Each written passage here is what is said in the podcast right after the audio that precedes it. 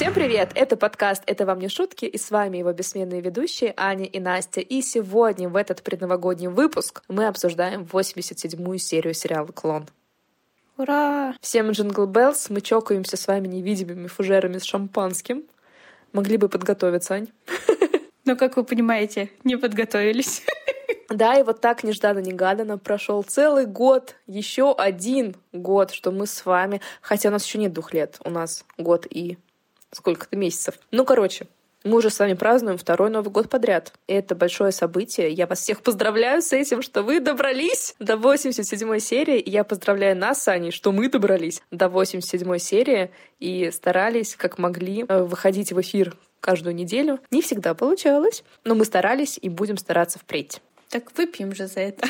Наше невидимое шампанское. Я не знаю, будем мы с тобой подводить итоги этого года. У тебя есть что сказать? Спасибо, что живой.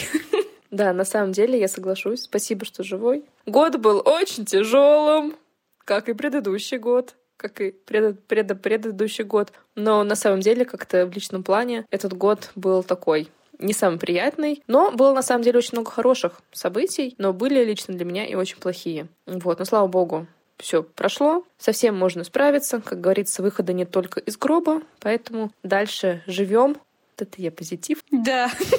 Хорошо, я не буду нагнетать, все, хватит. Какое-то настроение меня не новогоднее. Но все потому, что у меня елочки нет. Я считаю, что из-за этого. У меня есть елка, но от этого новогоднего настроения не прибавляется. Я назаказывал кучу подарков в золотом яблоке. Сейчас будет антиреклама. Не заказывайте у них ничего.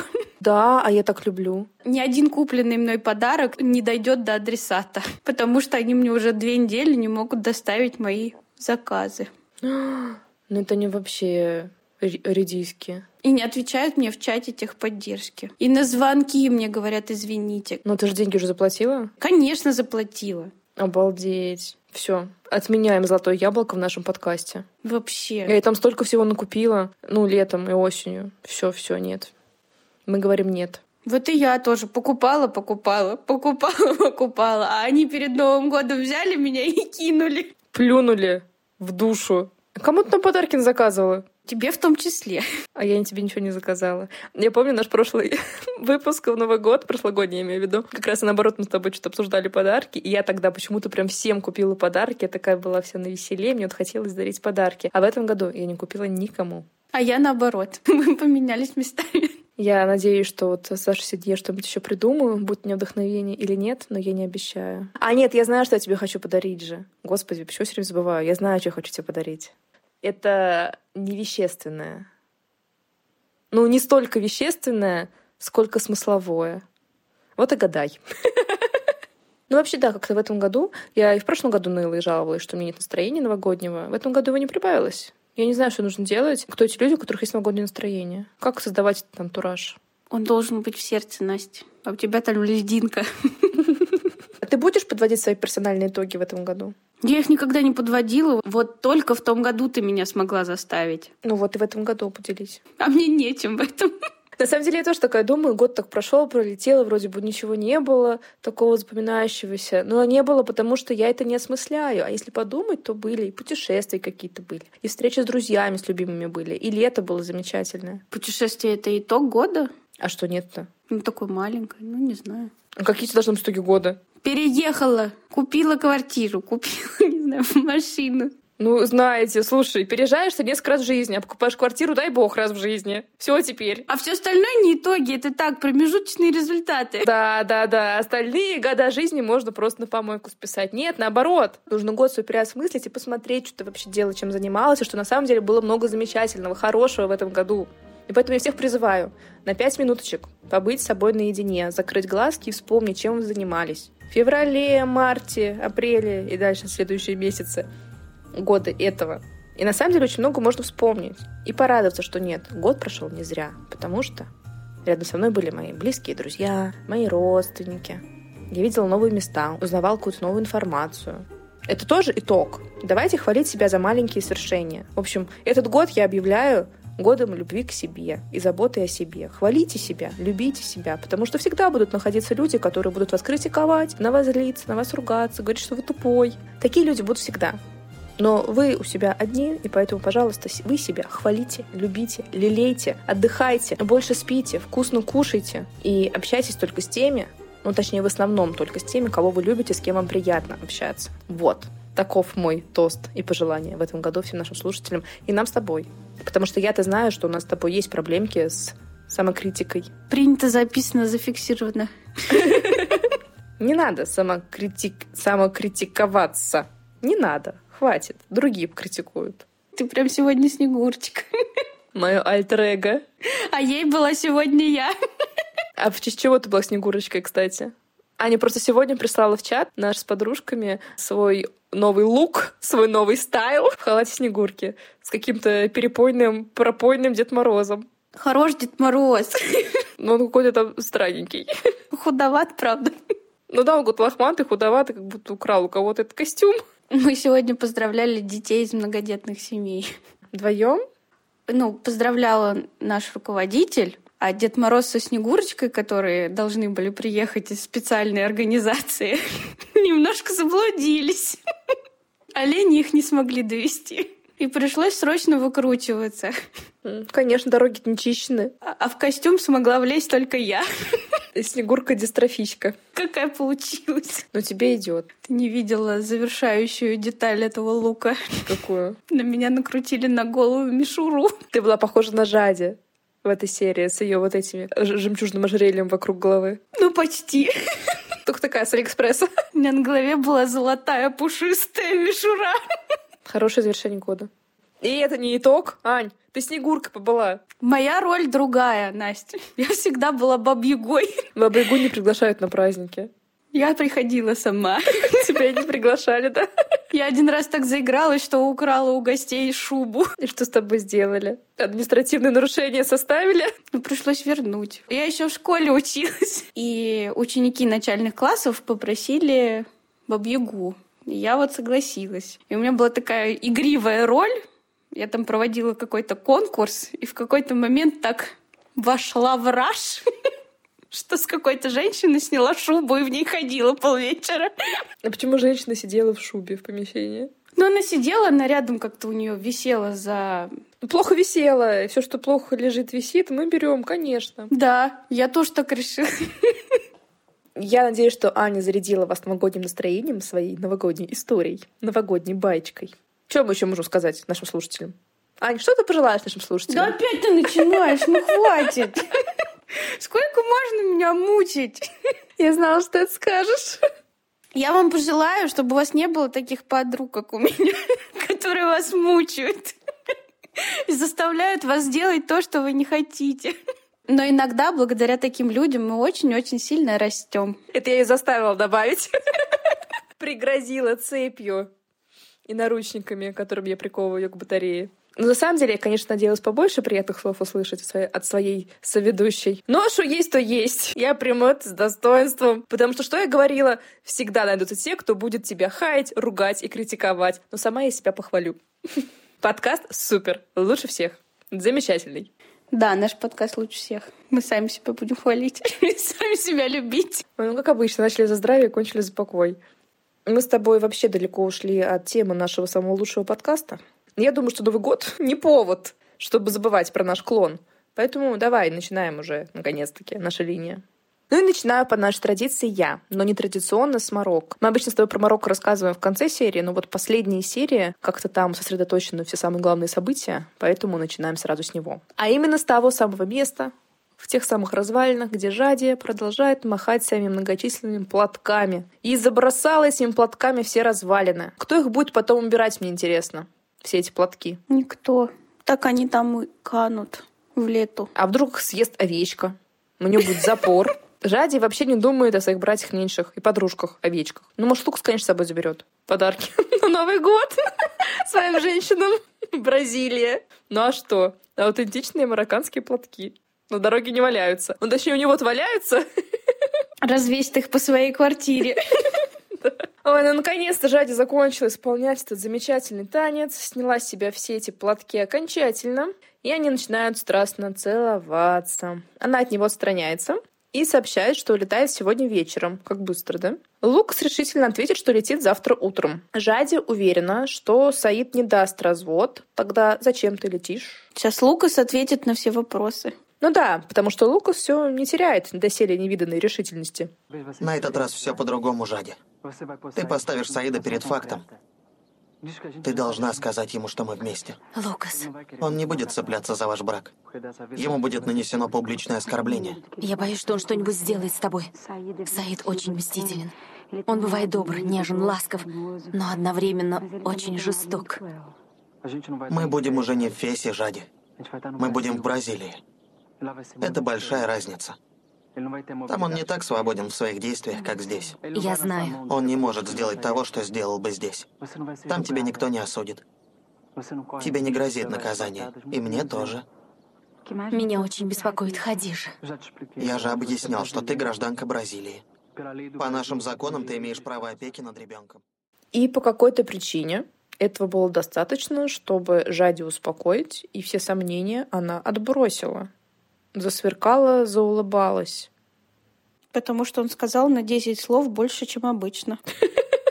Просто мы уже говорили в прошлой серии, и повторим, наверное, в этой серии, что как бы ничего не изменилось. У них до этого были ровно такие же ситуации. Даже до этого было проще, потому что в какой-то момент, ну, в какой-то из периодов их так называемых отношений, Жади еще не была замужем за Саидом, и, соответственно, Лукас не был женат на Маизе. И они были в Бразилии в тот момент. Помнишь, когда она Да. поехала? Да. И тогда что-то он там затроил, затупил и опоздал, повез ее к Альбьере на машине в своем пазике, она что-то там убежала со своим чемоданом, я уж точно не помню, какие там были подробности этой ситуации. Точнее, это было, по-моему, две ситуации. Она же один раз ждала его на пляже. Или это была одна ситуация. Ну, в общем, не суть важна. Короче, тогда все было гораздо проще. И тогда почему-то перед ними возникли просто какие-то неразрешимые обстоятельства, которые помешали им быть вместе. Мактуб где-то там в сторонке, наверное, отошел отдыхать, и поэтому ничего не получилось. Даже, опять же, потом, когда Жади вышла замуж за Саида, но пока еще не было Хадижи, тоже, наверное, можно было что-то придумать. Но сейчас ситуация точно не выглядит проще, чем она выглядела до этого. Все так же есть агрессивный Саид, который маниакально оберегает Жади и свою дочь, естественно. И интересно, с чего Лука сделал вывод, что Саид будет бояться публичного унижения. Да, да. Это не первый раз, когда у Саида было унижение от Жади. Но он никогда не выносил его на публику. Хотя нет, как же. Когда он с ней разводился, он же при всех кричал, что я с тобой развожусь. Первый раз, когда он с ней развелся, когда она его вещи повыкидывала, это был второй. И когда она ребенка украла. И он ее потом забрал к себе. Да, поэтому Лукас как-то, мне кажется, недооценивает или переоценивает Саида. Скорее недооценивает. И тоже делает выводы за другого взрослого человека. Откуда ты знаешь, что Саид предпримет? Как он себя поведет? Совершенно неожиданным образом он себя может повести. Это он там себе уже нарисовал и представил розовопонию. Альпийские луга. 20 лет сидел и думал, как же там все это сложится. Да, а сам даже не развелся со своей женой. Мгм. Ну, короче, дальше Лукас ей говорит, что пока они все документы не оформят, он ее хочет заселить в ту самую квартиру, где он встречался с многочисленными женщинами, где висит много платков и занавесок. Я, я правильно поняла же? Да. А почему он с ней жить не будет в это время? Я не поняла. А потом куда они поедут? Папе? Папе под бочок. Да, конечно. Маизу выставят, все сокровища ее соберут в чемоданчик. А пока они документы будут оформлять, он будет спать в одной постели с Маизой? Я не знаю. Но, может быть, конечно, нам как-то недоперевели, и он имел в виду, что они вдвоем будут жить пока в этой квартире. Но в русском переводе, а может быть, он и верный, я не знаю. Кстати, вот наша подписчица Оля, если вы нас слушаете сейчас, и если вы смотрите на испанском языке, скажите нам, что он здесь сказал. Он ее одну заселит, либо он с ней будет вместе жить. Но в любом случае, да, пока что. А потом, да, к папе под бок. Звучало так. Но Жади очень рада стать будущей хозяйкой. Или не хозяйкой дома Ферасов. И кидается ему в объятия. Зурайда же у нас мечется по дому, как раненый зверь. Достала чашку Жади и начала опять читать, что эта чашка ей скажет. Эти засохшие, отсохшие чаинки. А точнее, там кофе, да, у нас? Гуще кофейная, да. Мгм. Прибегает Сумая, зовет ее рассказать историю про Аладдина. Но Зурайда некогда, Зурайда в панике, ей нужно срочно прочитать, что ей написала чашка. Но ничего нового чашка не говорит. Нам транслируют э, слова чашки Зурайда, переводит переводчик наш с Чашкиного. Все те же два мужчины. Лицо одного ясно она видит, чашки другого тень. И нам в этот момент показывают анимацию, как эта гуща превращается в лицо Лукаса. Ой, смешно. Просто великолепная чашка и великолепная Зурайда. Мало того, что она говорит по-чашкински, она еще и видит, что эта чашка там себе нарисовала. Представляешь? И причем Лукас видит. И Жади так выпила кофе искусно, что каким-то образом кофейная гуща, жмых, превратилась в Лукаса. Еще и тень какая-то умудрилась в этой чашечке проявиться. Чашечка малюсенькая, там, наверное, эспрессо, да? Ну нет, побольше эспрессо. Миллилитров, наверное, 150. Малюсенькая чашечка. Кофейной гущи там тоже мало. Там просто не уместится две рожи лукса. Ну, поэтому она и не понимает, кто второй. Жмых пополз. И Цурайды тут продолжают убиваться, что она не может различить черты его лица, вот этой тени. Прям черты лица, понимаешь? Морщинку меж бровей и ямочку на подбородке.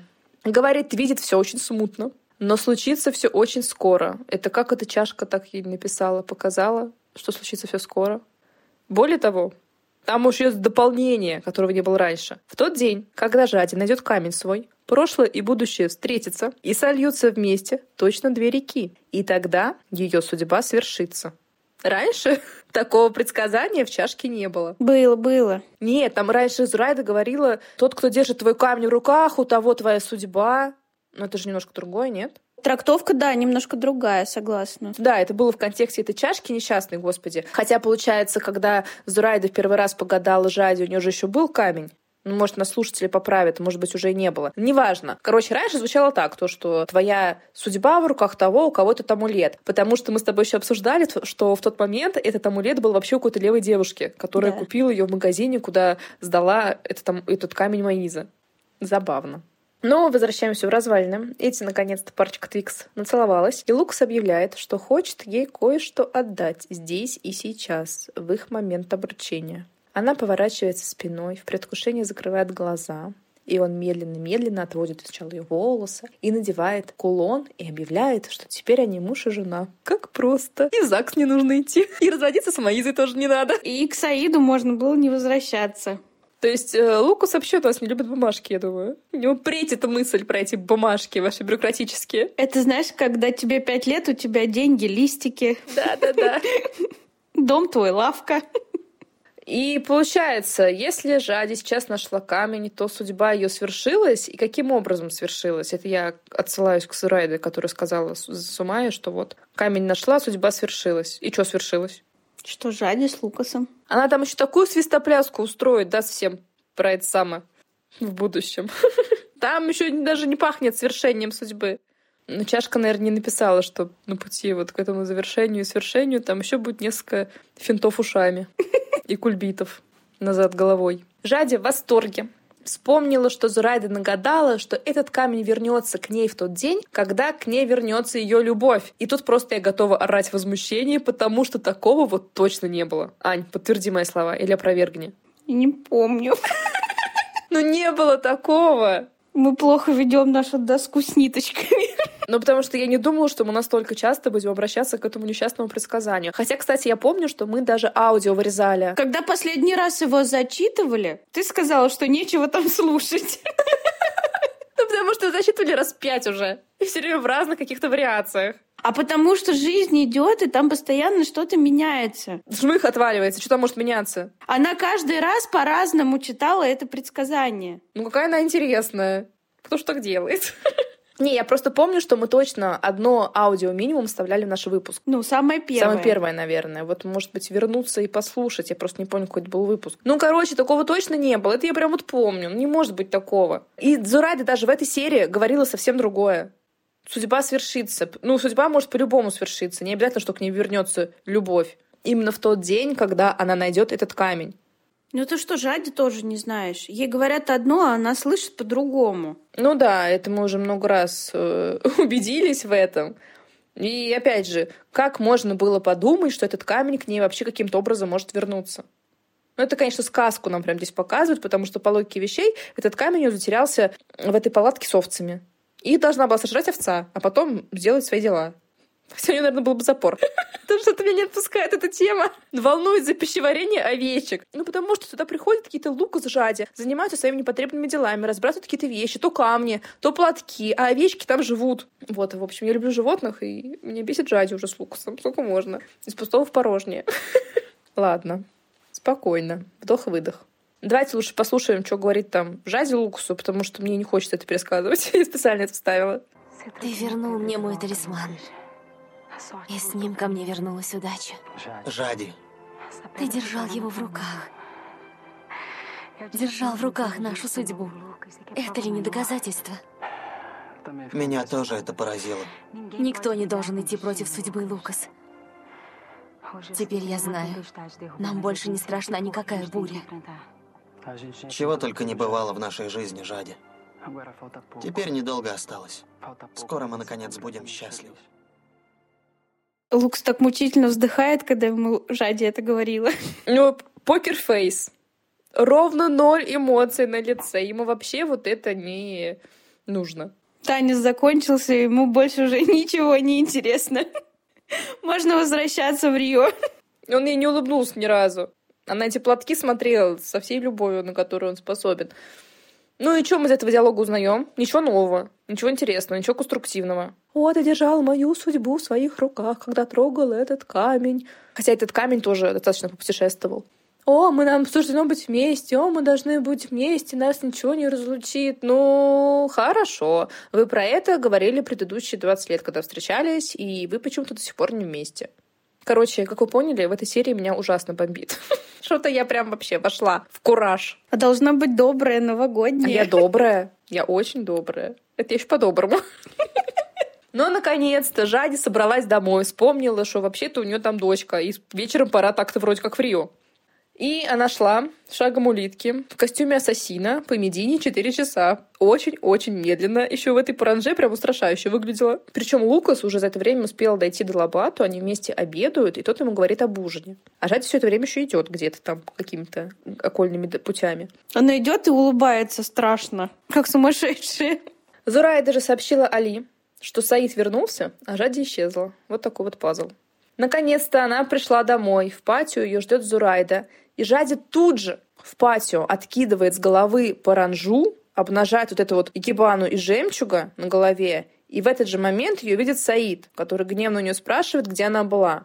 Жади там синеет, бледнеет, отвечает привычное на рынке, и он одним движением срывает с нее паранжу. И Жади такая вот полуобнаженная стоит в этом патио. И, кстати, почему-то ее камня на шее нет. Я специально это посмотрела. Куда она его дела? Прятала в кармашек. Кармашек, в кармашек? Ну, может, и есть, конечно, но зачем она сняла его? Опять потеряет. Поэтому она все теряет. В этой паранже кармашки явно ненадежные. Она там разлетайка. Но тем более от такого движения, которым Саид сорвал, там точно должно было все упасть, если даже что-то и было. И зачем снимать? Ну, бог с ней. Все. Вот на этом с Марокко мы уже заканчиваем. И что там у них там дальше будет, мы уже узнаем в следующем году. И мне нужно передохнуть и выдохнуть после такой гневной тирады. Я передаю слово Ане. А наш следующий репортаж из Рио. И начнем мы с Мел, которая приехала в колледж. Там ее, как всегда, ждет Талминья и издалека ухмыляется, смотря на Мел и Шанди, которые старательно пытаются не палиться. Мел подходит к подруге, обнимает ту, но Телмини удержаться не может и сразу же сообщает Мел, что все видела, и ей нужно срочно все знать. А у Телмини вообще есть какая-то своя личная жизнь? Потому что все диалоги Толмини и Мел — это про мальчиков, ну, про Сесео. Сейчас будет получаться, наверное, про Мела Шанди. А у Толмини вот есть чем поделиться с подругой? Есть что рассказать? Нечего. И мы позже узнаем, что Толмини будет на это жаловаться. Точно, я забыла. Ну и уже позже Мел рассказала Шанди о том, что Телмини их видела в кафе и все-все уже про них знает. И Мел надоело скрываться.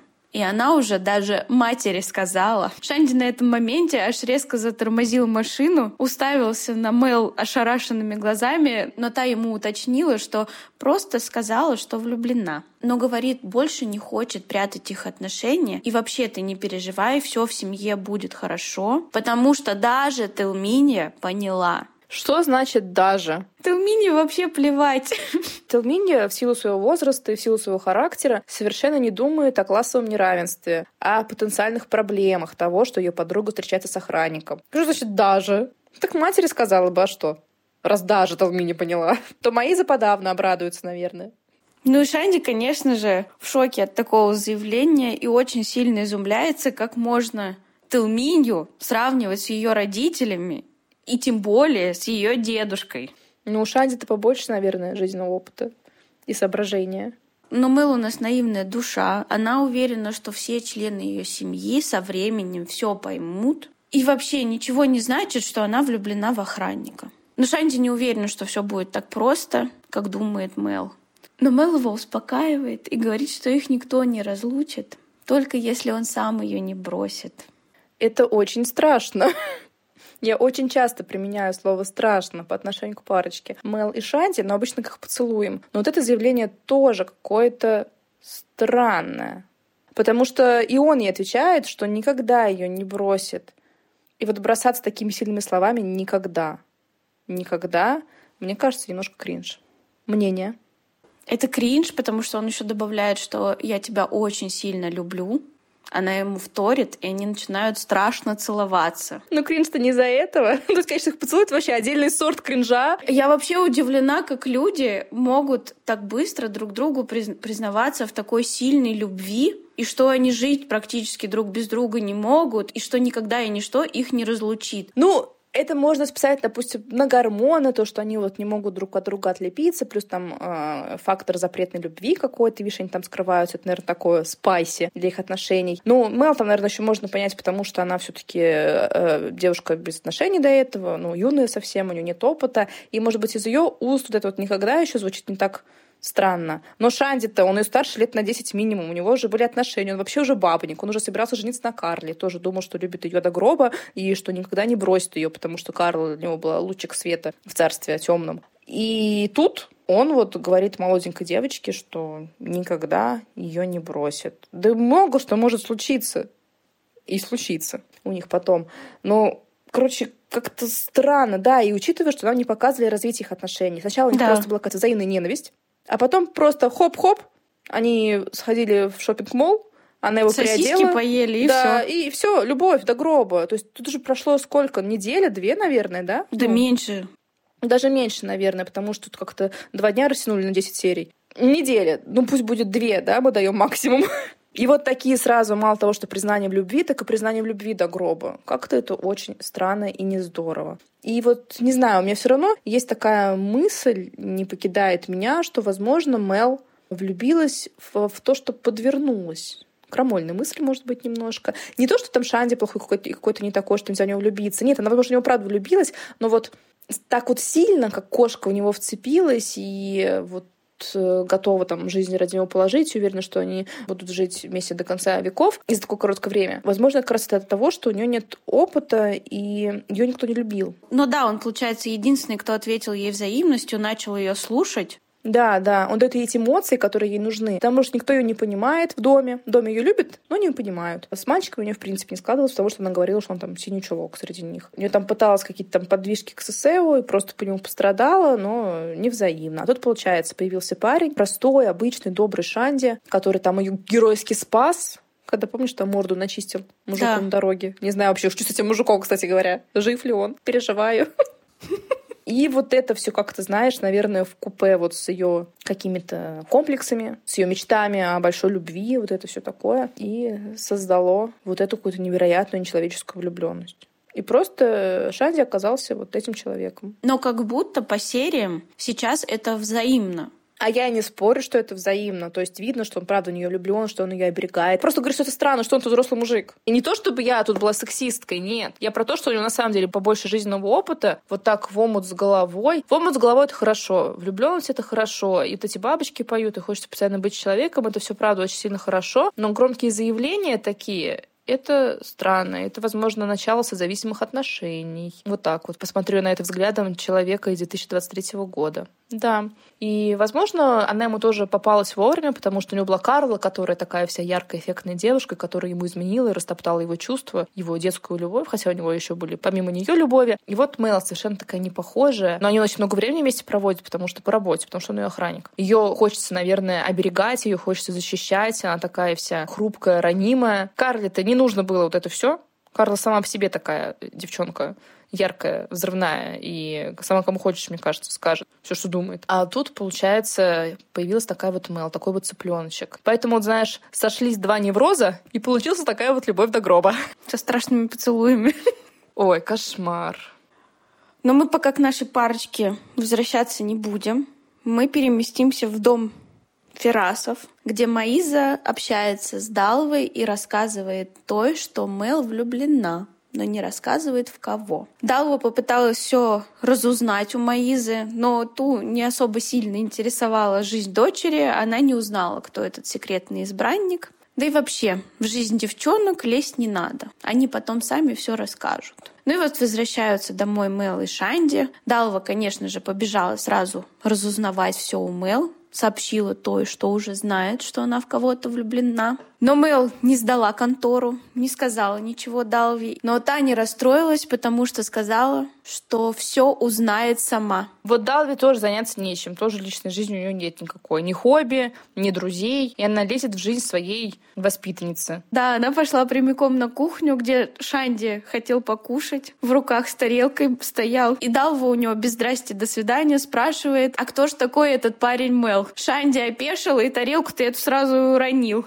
Шанди собрался и говорит, что ничего не знаю, ничего не слышал, никого не видел. Далва посмеялась над Шанди и ответила, что Мел сама ей все расскажет. И еще добавила, что он правильно делает, что не вмешивается в дела хозяев. Далва, запиши себе это на лбу. Не, ну надо не считать, что они ее хозяева. Так она сама сеньора Леонидаса называет хозяином. Ну только Леонидаса, хотя в его дела она тоже вмешивается, Савейти. Но она, мне кажется, думает, что она такая мамка всего этого семейства, нянюшка, что она имеет право, а все остальные вот не имеют. И Шанди вот на слове «хозяева» стало очень неудобно. Видно было. Он не просто не вмешивается. Он там непосредственный участник. А молодежь Телминья Сесео и Нанду на пляже и мальчишкам почему-то очень интересно, куда пропала Мел и почему ее нет с ними. Но Телмини им загадочно отвечает, что не может им рассказать, где Мел, но Мел сейчас определенно лучше, чем ей. И добавила, что «а я тут сижу одна с вами». Мальчишки сразу поняли намек и не могут поверить в наличие какого-либо парня. Но Талминья говорит, что они скоро будут поражены. У нее вода в жопе не удержится. Извиняюсь за выражение. Просто сначала Мэл достала. Рассказывай мне все, рассказывай. Потом уже вот парням намекает вовсю. Строит им ожидания. Хочет сделать сенсацию, хайпануть. Ну да, она даже суток не удержалась. А Сосео и правда, на удивление, как-то поражен и будто расстроен. Телминья ушла купаться, Нанду решил успокоить друга и говорит, что Телминья так говорит специально, потому что хочет, чтобы Сосео обратил внимание на Мел. Но Сосео ему ответил, что с Мел тяжело, она синий чулок. На что Нанду решил подшутить над Мел и говорит, я представляю ее через несколько лет похожую на нашу преподавательницу по социологии в больших очках и с кучей кошек. То есть уже в начале 20 века в Бразилии были стереотипы про множество кошек. И что им сделали кошки? Куча кошек — это вообще великолепно. Это лучше, что может быть женщиной. Это свет в оконце. Так, ну оставляем этих балбесов на пляже и посмотрим, что у нас происходит с девушками Деузой, Луринды и Ивети. Деуза рассказывает Луринде, что Лео в Мараньяне, и Луринда отмечает, что у него неплохой вкус. И денег на это нужно очень много, добавляю я. Девза отвечает ей, что Лео очень любит путешествовать. И это очень странно, что он Рождество слоняется где-то по Бразилии, по Мараньяну, по Пара, по Сан-Паулу, вместо того, чтобы сидеть дома с родными. Говорит такое выражение, будто он тень в поисках своего тела. Что бы это значило? К чему эта пасхалочка? Но Лоринда тоже подивилась этому витиеватому речевому обороту. Улетает Эветти и объявляет, что Александра прилетел в Рио. Лоринда тут же подскакивает на диван с ногами и радостно спрашивает, а где он? И Деуза, и Эветти тут же строго на нее посмотрели. Луринда сразу поникла. Говорит, я ж просто спросила. И в эти очень жестко говорит, ты слишком заинтересована спросила. Полегче, он мой. И Деуза, конечно, не могла не припомнить тот несчастный случай с Эдвалду. И, кстати, это было тоже тогда, когда приезжала Александра, помнишь? Потому что Ивети начала оправдывать э, Луринду перед Деузой, мол, она в этот момент представляла Александра. А, да. На месте Эдвалду. И вот сошла с ума. Перепутала коня с поросенком. И Ветти сообщает нам, что договорилась встретиться с Александрой в театре. И наденет, конечно, туда она красная, потому что красная всегда приносит ей удачу.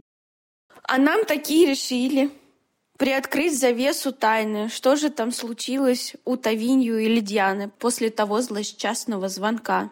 Тавинью все-таки пустили домой переночевать. Но просто Лидиана чуть-чуть сломалась и сидит с маской боли на лице и не разговаривает с ним. А он почему-то особо внимания этому не придал и пытается успокоить свою жену, повторяя ей снова и снова историю про перепутанный телефон. Пытается втолковать своей жене, что ему никто не нужен, он много работает, а в зале потеет. Ему бы только следующий подход выполнить. Про каких девушек-то ему думать вообще? И вот он только и ждет, чтобы вернуться домой к своей любимой женушке. И это растопило сердце Лидианы, она его попросила признаться ей в любви. Тавинью ее страстно поцеловал и сказал своей жене то, что та хочет услышать. Мне кажется, у него уже заготовленный скрипт. Действует в любой ситуации. Но позже Тавинью приходит в офис, и на него тут же налетает Леонидас и спрашивает, получилось ли связаться с Лукасом или хотя бы Лабату. Но Тавинью отвечает, что их нет в отеле. Леонидасу не нравится эта новость, он сразу же начинает бубнить, что нужно было послать Тавинью в Марокко, а то эти оба бестолковые. Мужчины ушли в кабинет, а на ресепшн подошла Карл, которая сказала, что это ей вообще-то нужно было ехать в Марокко. Но Кларисе ее не слушает, потому что она все переживает о своем муже и какой-то девушке, которая настирывает ему рубашки. Говорит, что муж-то про нее и не рассказывает, но тем временем эта особа выполняет его какие-то личные поручения. И Карл советует своей подруге сходить к мужу на работу и посмотреть в глаза этой женщине, поставить ее, так сказать, на место. Кларисе приходит от этой идеи в полный восторг. Леонидас же, оставшись сам с собой в кабинете, не находит себе там места, и все мысли его только об Иветте. Про сына он не думает, которого могут выпороть сейчас 80 ударами плетей. Он названивает своей возлюбленной домой, а Иветти в своем красном платье крутится перед девочками и, услышав звонок телефона, говорит, меня здесь нет, и убегает на свидание. Лурин даже берет трубку, сообщает Леондусу, что и Ветти нет, но тот не успокаивается и звонит в магазин. А там помощница Санинья сдает Иветти с потрохами и сообщает, что та пошла в театр. Луринда уже как флеш успела спуститься в магазин, слышит слова Саниньи и приходит от них в ужас потому что понимает, чем это грозит. Ведь Леонидас, не успев положить трубку, в разгар рабочего времени побежал прямиком в этот театр. А он один? Театр-то. Нам же никто не назвал его. Он ее чувствует. По запаху найдет. А теперь настало время для клиники. Там Алисинья обхаживает Эшкабара. Тот говорит, что она делает все идеально. Сразу видны гены Эдны. Жена, говорит, даже начала ревновать. Элисиня вся такая девочка, летящая, хихикает, что какие-то глупости. Как можно ревновать к Элисинье? Эдна говорит, что Кларисе просто прелесть, и Шкабар хочет позвать Алисинью к нему и к Кларисе домой на ужин. Кларисе будет очень счастлива. Зачем? Я не поняла. Эдна рада, что Алисиня не будет скучать. А Алисиня рада, что Эдна едет отдыхать. Все очень рады в этой клинике и счастливы. Прям как в рекламе майонеза. Эдна подходит к Алисине и делится с той, что у нее не было с Альбери медового месяца, потому что тот мотался по Марокко, и она следила за всем в клинике. А сейчас поверить своим глазам не может, что Альбери согласился на целую неделю оставить клинику на Алисинью. И так сказала, как будто бы Альбери оставляет ее за главврача, на свое место сажает, чтобы она там анализы делала. Занималась исследованиями. Но Алисини тут молодец, мастер манипуляций. Она вывернула это так, что Альбери доверяет Эдне. И раз она сказала, что Алисини справится, то поэтому Альбери ей и поверил, и доверился. А Альбери делится с Жулио, что совсем не спокоен за клинику. Но ради Эдны нужно устроить отпуск. И поэтому я тут до сих пор стою на том, что он любит свою жену, так или иначе. Дрожит ей, во всяком случае, уважает. Да, я здесь соглашусь. Наставляет Жулио следить за всем в клинике и не подпускать Алисинию на пушечный выстрел к анализам. Но Жулио ты не собирался. И тут Альбери спрашивает Жулио, что он думает об Алисинье. Она такая услужливая. Странно, только сейчас, когда ты спросил, я вдруг понял, что кроме этой услужливости мы в ней ничего не видим. Мы столько времени работаем вместе, а я даже не знаю, чего она хочет, к чему стремится. Она только старается угодить нам. Я согласен с тобой, Жулью. Это мне в ней и не нравится. Я заметил. Но, с другой стороны, она так скрасила жизнь Эдни.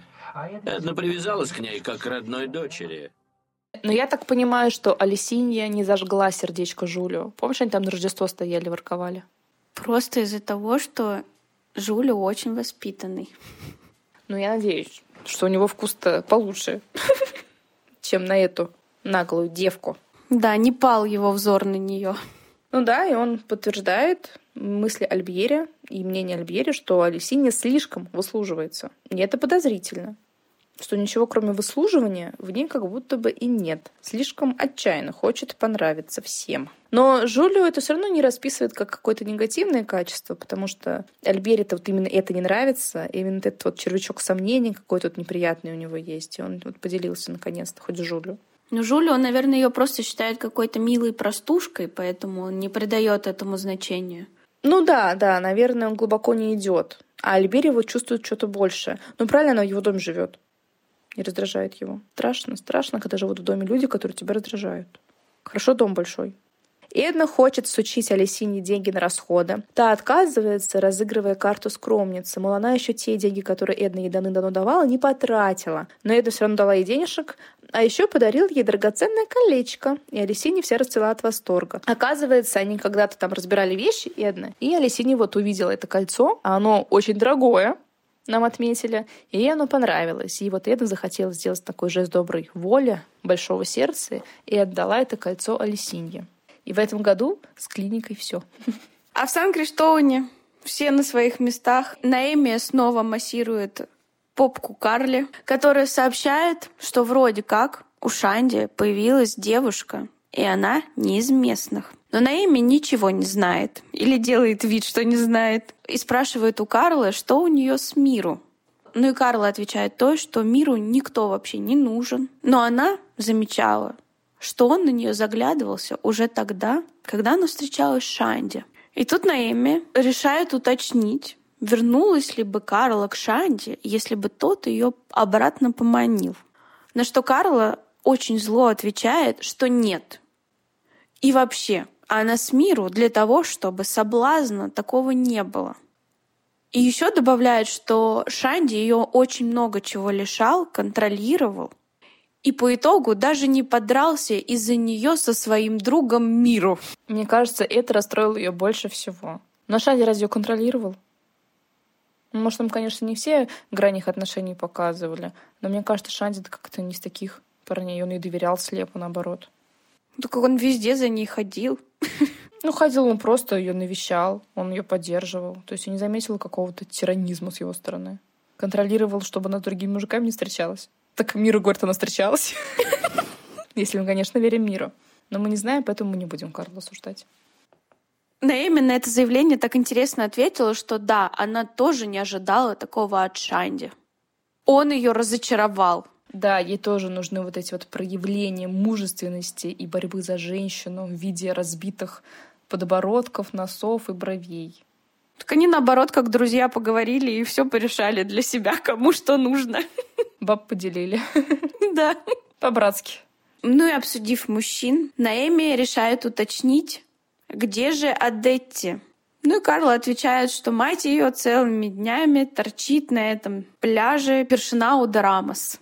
А Адетти наконец-то попала в лучи софитов и прям кидается в объятия к репортерам. Адетти, как всегда, в ярком, в своем самом нарядном желтом купальнике, дает интервью. Репортер у нее спрашивает, часто ли она тут бывает. И Адетти соловьем начинает рассыпаться в комплиментах этому пляжу и говорит, что ходит сюда каждый день, что здесь самые лучшие люди, самый лучший песок, самые лучшие зонтики, и вообще здесь на этом пляже все самое-самое. И в какой-то момент вспоминает, зачем она вообще сюда ходит, и начинает рассказывать, какая у нее распрекрасная дочь Карла, которая сегодня не смогла прийти. И на этом моменте репортер устал слушать Адетти и хотел взять интервью у другого посетителя. Но Адетти сцепилась как кошка в этот микрофон и начала делать рекламу своей дочери, рассказывать про то, что она танцовщица в шоу Лусиану Халку.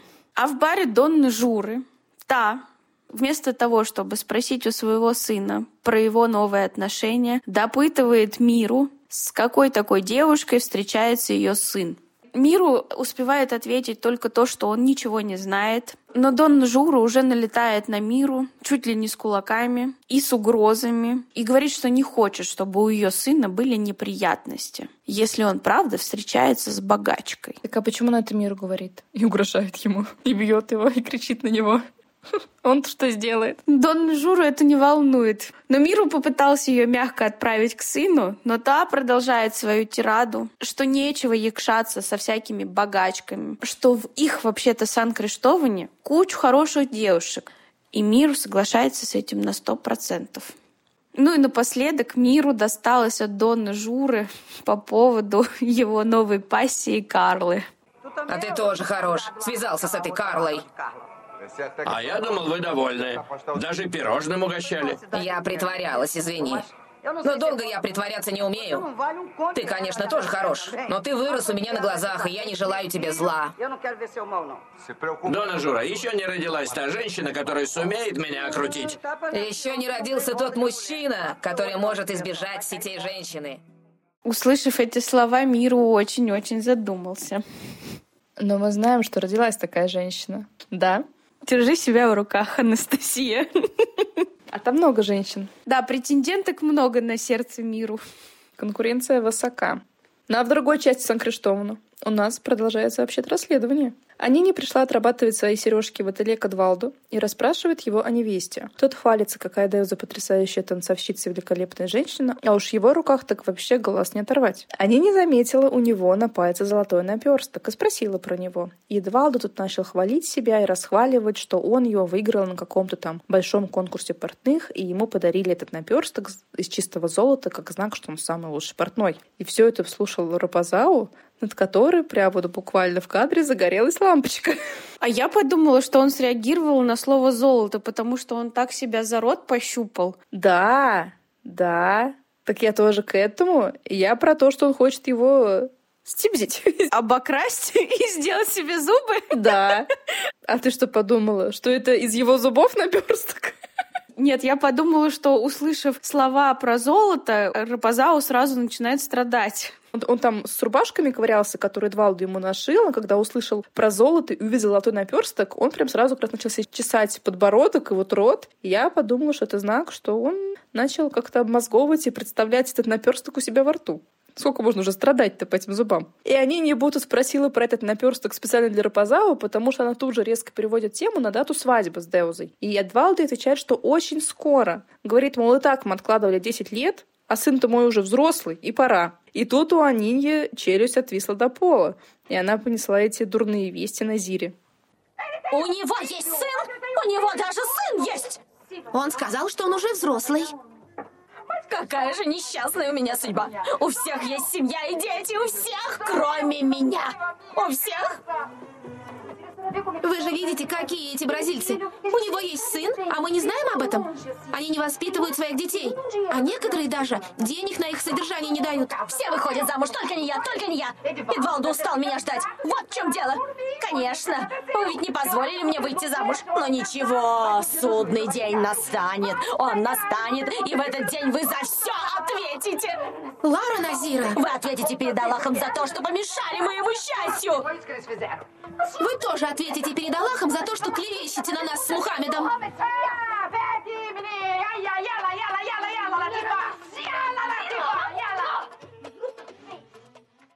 Все прекрасно в этом диалоге. Назира продолжает бушевать. У Назиры очень подавленное настроение уже много дней подряд. Мне кажется, это уже критическое количество дней для этого дома. Градус все повышается. Она отдает одну сережку Анине и продолжает плакать стой. И рассказывает, что Эдвалду хотел на ней жениться, но вот брат и вот эта отдалиска его отвадили. И тут досталось Латифе, что думает только она о золоте и ходит вся увешанная золотом, и ничего кроме золота не надо. И разоряет ее брата. А Нине робко спрашивает, а где вторая сережка? Назира тут на нее наорала. Велела узнать больше, а потом уже приходить за второй сережкой и вытолкала из дома. А что она еще хочет узнать? Для чего ей это нужно? Еще сильнее себя измучить. Сережек лишиться. Чтобы стать второй женой. Может, она для этого почву прощупывает. Да, узнай про характер Деоза. Согласна ли она, если у Эдвалда будет больше, чем одна жена? На улице они не вернулась к своим обязанностям прямым, и Мустафа спрашивает у нее, что подают на обед в баре. Она отвечает, что тушеную говядину, и он очень обрадовался, у него потекли слюнки. Тут, кстати, опять хочу отметить, они не улыбалась во все 32 зуба, и ей это просто безумно идет. Ты видела? Да, она мне здесь нравится. Она мне перестала казаться героем семейки Адамс. Или героиней фильма «Зеркало». Вообще прям эти сережки задорные, эта улыбочка, супер. Мухаммед же уговаривает брата поесть с ними дома. И Мустафа ему так обиженно отвечает, ну вы же не готовите тушеную говядину. Мухаммед еле сдерживает раздражение, закатывает глаза и говорит, закажет эту говядину на дом. Но тут к ним подошла Дона Наэми, сказала Мустафе, что обслужит клиента, и потом присоединиться к нему за обедом в баре. И ушла. Мухаммед тут ухмыльнулся и понял, что не только тушеная говядина привлекает его баре Дона Жура. Амина и Самира проезжают мимо бара на велосипедах, и Самира залюбовалась Миру, который снимал в это время майку. Амин тут же поехал стучать отцу, и тот зовет свою дочь. Самира подъехала, поздоровалась с отцом, «Привет, папа!» И тут ее предразнил. «Привет, папа!» Смешно. И начал читать ей лекцию, чтобы она опускала глаза, не смотрела по сторонам. Смотреть на голых мужчин — это харам. Что-то там про будущего мужа начал ей загонять. И в итоге отправил ее домой. Недовольный и расстроенный Самира, как фурия, вбегает в дом и кричит матери, что не выйдет за того, кого ей выберут. Такое не по ней. Она хочет жить, как все в Бразилии, хочет носить короткие мини-юбки, хочет тусить с подружками на дискотеку, ходить на пляж. Мать на этих словах становится все более седой. И тут Самира добивает ее, говоря, что сбежит, но замуж не выйдет. И на этом наша серия заканчивается. И наш последний выпуск в этом году. А в следующей серии мы узнаем, как пройдет свидание Ивети и Александра Софина, почему против Мухаммеда ополчится весь Сан-Криштован и куда соберется пойти Лара Назира, чтобы развеять свою тоску. Не переключайтесь. Оставайтесь с нами и в новом году. Спасибо вам еще раз большое, что вы нас поддерживаете, что вы на нас подписываетесь и что вы нам пишете столько приятных слов. Мы работаем для вас. Желаем вам отлично отдохнуть в эти праздники, хорошенько выспаться, наесться всяких вкусностей без ущерба животу и ничего не делать. Вот. Иногда очень полезно ничего не делать и себя за это не корить. До скорых встреч уже в новом году. Мы, конечно же, возьмем перерывчик. Мы любим в последнее время брать перерывчики, да? Очень. Перерывы наши все. Ну, у нас каникулы, поймите нас, пожалуйста. Мы просто с Аней, наверное, не состыкуемся, да? Наверное, не получится. Пятого можно будет состыковаться. Нет, я уезжаю. А, ну, значит, не состыкуемся. Поэтому не получится. Да, поэтому, наверное, на второй неделе января, что ли, примерно. Ну, короче, там решим. Вот так вот. Оставайтесь с нами после этого, да? Когда-нибудь там мы вот выпустимся, вы, пожалуйста, подписывайтесь, не отписывайтесь, ждите. И не обессудьте. Да. С наступающим Новым годом. Пока-пока. Пока. Jingle bell, jingle bell, jingle all the way. Oh, what fun it is to ride on a one-horse open sleigh.